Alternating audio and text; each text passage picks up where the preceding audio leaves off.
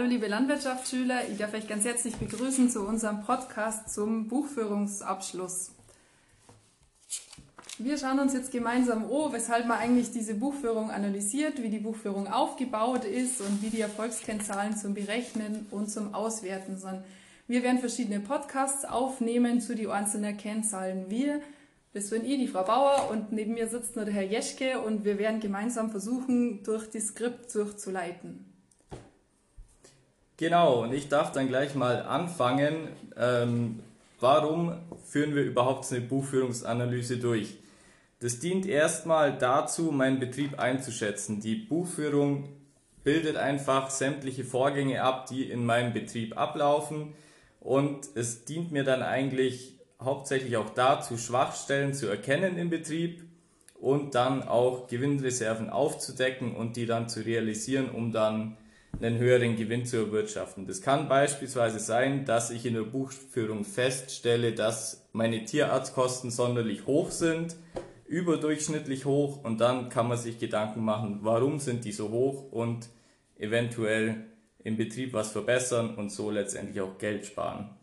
Eine andere Gewinnreserve ist beispielsweise auch die Grundfutterleistung, dass ich schauen kann, wie viel Kraftfutter kaufe ich ein und dementsprechend kann man dann schauen, passt, die, passt das eingesetzte Kraftfutter zu meiner Milchleistung oder kann ich da eventuell ein bisschen was optimieren.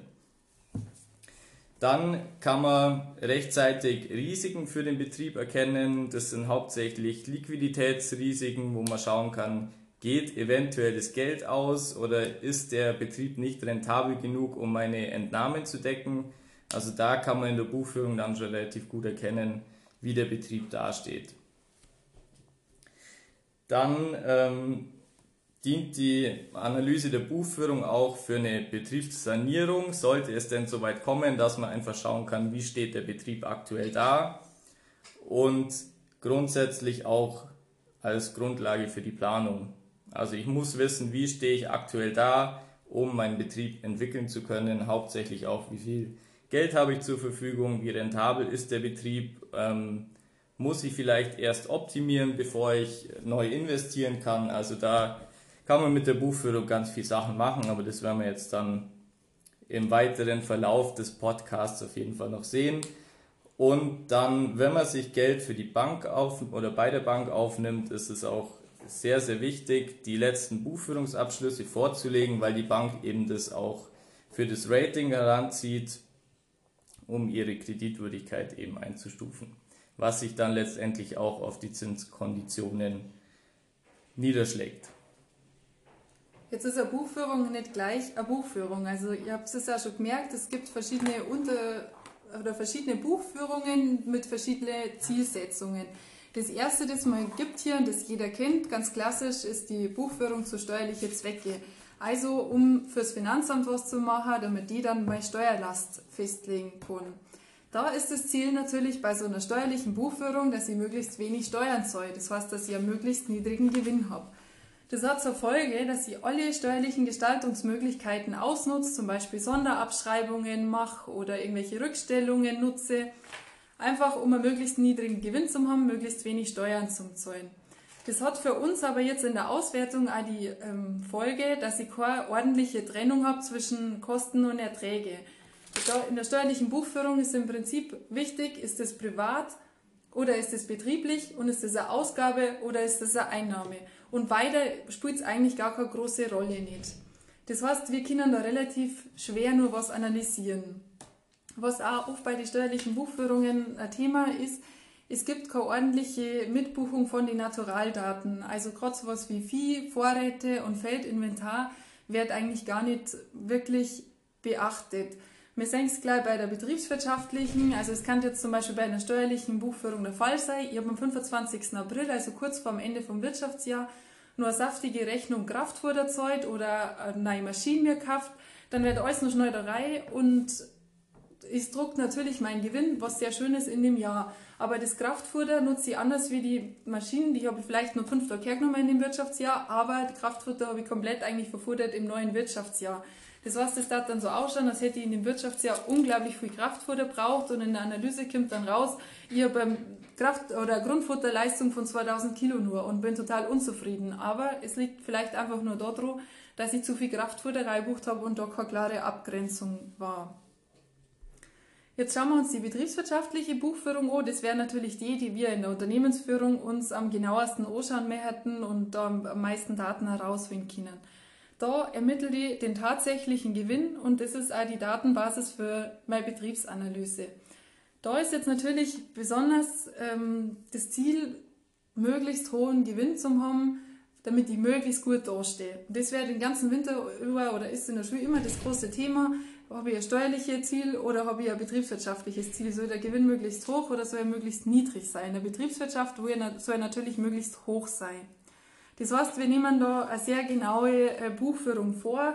Wir trennen sehr genau zwischen die einzelnen Konten. Wir können dann zum Beispiel Heu, Kraftfutter und auch die verschiedenen Kraftfutter, die wir zukaufen, die können wir auf einzelne Konten buchen. Das heißt, wir haben da sehr genaue Trennung und wir können auch die Kontenstellen sehr gut ähm, zuordnen. Es gibt auch sehr genaue Naturalbuchführung. Das heißt zum Beispiel auch, dass wir buchen, wie viele Kälber habe ich geboren, wie viel habe ich verkauft, sind die männlich, sind die weiblich. Alle diese Sachen sind in der betriebswirtschaftlichen Buchführung auch raus zum Lesen. Da sieht man schon, das sind Sachen, die sind wichtig für mich als Landwirt zum Analysieren, aber die interessieren das Finanzamt natürlich nicht. Wenn Sie sich jetzt mal überlegen, was haben Sie daheim für Buchführung und was sind die entsprechenden Folgen? Wie gehen wir jetzt auch mit Dingen um?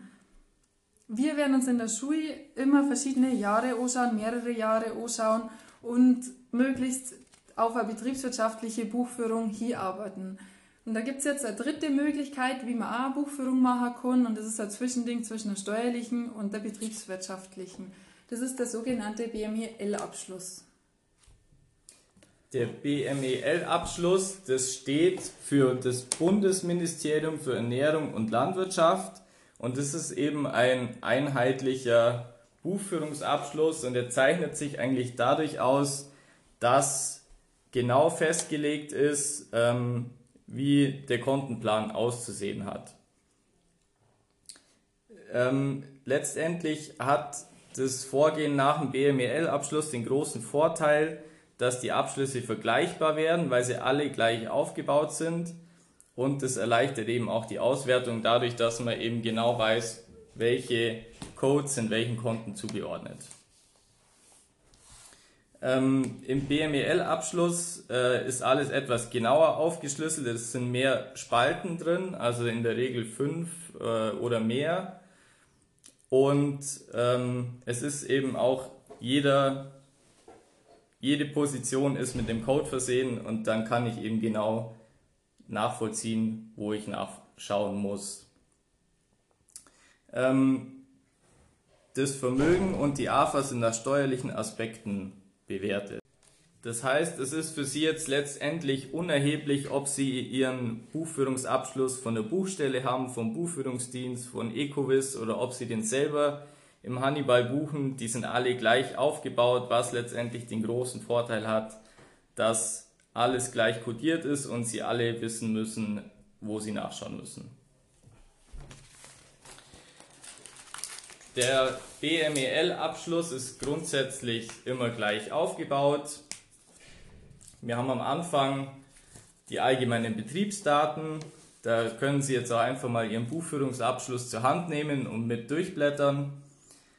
Dann haben wir, dann kommt die sogenannte Bilanz, die ist aufgegliedert in aktiva und passiva. Und dann angegliedert sind noch die Einlagen und die Entnahmen aufgeschlüsselt, die Sie da im Betrieb tätigen. Und anschließend kommt eben die Gewinn- und Verlustrechnung. Dann sehen Sie, dass die Codes von 3010 bis 3089 Anlagenspiegel, dann wird das Tiervermögen bewertet, dann erfolgt die Bewertung der Vorräte, dann haben Sie einen Forderungenspiegel, einen Verbindlichkeitenspiegel, also wo, wo schulden Sie jemand Geld, so pauschal gesagt und dann eben auch die Einzelaufstellung der Verbindlichkeiten. Dann geht es weiter mit den Ernteflächen, naturalen Erträgen, also da ist aufgeschlüsselt, wie viel Acker, wie viel Grünland sie haben beispielsweise. Dann folgt der Naturalbericht, wo eben auch aufgeschlüsselt wird, wie viel Kraftfutter, wurde beispielsweise verbraucht, wie viel Milch wurde entnommen und so weiter. Dann auch noch weitere allgemeine Angaben zur Betriebsfläche, zu Arbeitskräften und dann letztendlich auch noch ergänzende Angaben zum Schluss. Schauen wir uns einfach mal so ein Beispiel an. Also, wir haben alle hier den BMEL-Code 2127. Am besten, ihr sucht den auch gleich selber in, in der Buchführung mal und den müsstet ihr eigentlich fast alle finden. Das ist nämlich Kuhmilch. Und da sieht man jetzt eben in der ersten Spalte steht im Prinzip, was das ist. Da steht Kuhmilch, in der zweiten und da steht auch der Code dabei. In der zweiten Spalte steht dann halt Einnahme, Ausgabe. Den Unterschied schauen wir uns dann gleich noch zum Ertrag und zum Aufwand. Dann kommt in der dritten Spalte die Bestandsveränderung, in der vierten die Naturalentnahmen und in der fünften dann der Ertrag, Aufwand im Geschäftsjahr. Was bedeutet das jetzt ganz genau? In der Spalte 4 bei der Kuhmilch haben wir die Naturalentnahme. Das ist der Wert der Kuhmilch, der für ihren Haushalt entnommen wurde. In der steuerlichen hat man solche Sachen in der Regel nur gebündelt als Kostenposition. Im BMIL hat man es dann, also da hat man alle Naturalentnahmen, Brennholz, Eier, äh, Milch, alles was man so rausgenommen hat, hat man als einen, einen Summenwert zusammengefasst. Hier im BMEL-Abschluss hat man das dann in der einzelnen Zeile gleich schon mit drin. Also beim Code 2127 zum Beispiel. Steht dann eben in der Spalte 2 das, was Sie an Milchgeld von, von der Molkerei gekriegt haben und in Spalte 4 steht dann die Naturalentnahme und in Spalte 5, das ist dann im Prinzip die Summe von der Spalte 2 und der Spalte 4. Das ist die komplette Wert an Kuhmilch, der verkauft und entnommen wurde. Wer jetzt ähm, hier nur eine Einnahmenüberschussrechnung hat, der hat im Prinzip in seiner Buchführung nur diese Spalte 2. Dem geht die Spalte 3 und 4 ab, der muss die dann quasi selber nur dazu buchen, damit er dann auf die Spalte 5 kommt. Darum ist äh, dieser BMEL-Abschluss so eine große Hilfe, weil das da einfach schon passiert ist. Wenn wir uns das jetzt also nochmal anschauen, in der Spalte 2 habe ich die Einnahmen und Ausgaben. Das ist der Geldwert aller verkauften Produkte und Leistungen bei der Einnahme, also zum Beispiel mein Milchgeld von der Molkerei. Und die Ausgabe ist dann der Geldwert aller bezogenen Produkte und Produktionsmittel, also zum Beispiel meine Kosten für Kraftfutter, also die, was ich tatsächlich an Rechnungen zahlt habe. Jetzt im Vergleich in der Spalte 5 haben wir den Ertrag. Das ist unser gesamter Wertzugang. Also nicht nur der Geldwert, sondern der Wertzugang. Also zum Beispiel ist da unsere Naturalentnahme mit dabei, wo wir ja nicht als Privathaushalt an unseren ähm, landwirtschaftlichen Betrieb Geld gezahlt haben, aber wir haben ja einen Wert erzeugt, der vom landwirtschaftlichen Betrieb dann äh, einfach da war. Und beim Aufwand ist es genau dasselbe, da habe ich die gesamte Wertminderung im Wirtschaftsjahr. Das heißt, ich habe hier mein ganzes Geld und Sachvermögen, während ihr in der Spalte 2 nur mein Geldvermögen habt. Also Spalte 2 Änderung vom Geldvermögen, Spalte 5 Geld und Sachvermögen. Wie komme ich jetzt von der Spalte 2 zur Spalte 5? Bei der Einnahmenseite nehme ich mir einfach meine Einnahmen, rechnet meine Naturalentnahmen dazu, rechnet meine Mehrung an Bestände, also gerade wenn ich eben zum Beispiel am Ende vom Wirtschaftsjahr nur mal ähm, was gekriegt habe an Kraftfutter, kommt es dazu und wenn ich aus dem Vorjahr was mit in das Jahr genommen habe, dann habe ich eine Minderung. Dann auf der Ausgabenseite, von der Ausgabe zum Aufwand, kommen dann noch meine Abschreibungen dazu, die ja auch nicht als Geldwert vom Konto weggehen. Und umdraht habe ich dann hier natürlich meine Minderung von äh, Bestände zum Dazurechnen und die Mehrung von Bestände weg zum Rechnen. Außerdem muss ich nur meine Privatanteile abzahlen. Also wenn ich zum Beispiel keine eigene Strom- oder Wasserrechnung habe und auch keinen eigenen Zähler habe, dann habe ich hier einen sogenannten Privatanteil, den ich aus dem Betrieb rausnehme, das ein Aufwand ist oder der halt im Prinzip wird auf der, in Spalte 2 die komplette Rechnung an Strom zum Beispiel bucht. Meine privaten Anteile werden dann in Spalte 4 wieder rausgerechnet und so komme ich dann in Spalte 5 zu meinem tatsächlichen betrieblichen Aufwand. Wichtiger Hinweis hier gleich nur, die Auszahlung von einem Darlehen ist keine Einnahme und kein Ertrag. Und eine Tilgung ist keine Ausgabe und kein Ertrag, kein Aufwand. Also das ist weder noch. Das ganze Thema äh, Darlehen hat keine Auswirkung auf den Gewinn. Das schauen wir uns dann später bei der Liquidität an, spielt aber in, im ersten in der Gewinnberechnung nur überhaupt keine Rolle. So, das jetzt mal als erste Vor, Vorab-Info, äh, bevor wir jetzt wirklich dann uns anschauen, wie arbeite ich eigentlich mit so einem landwirtschaftlichen Abschluss, was schauen wir uns eigentlich für einen Abschluss an? Also wir reden jetzt in Zukunft immer nur noch von einem BMIL-Abschluss, den wir analysieren und wo wir uns die Zahlen ähm, rausholen. Das ist, glaube ich, das Wichtigste von diesem ersten Block, BMIL-Abschluss und eben der Unterschied zwischen steuerlichem und betriebswirtschaftlichem Abschluss.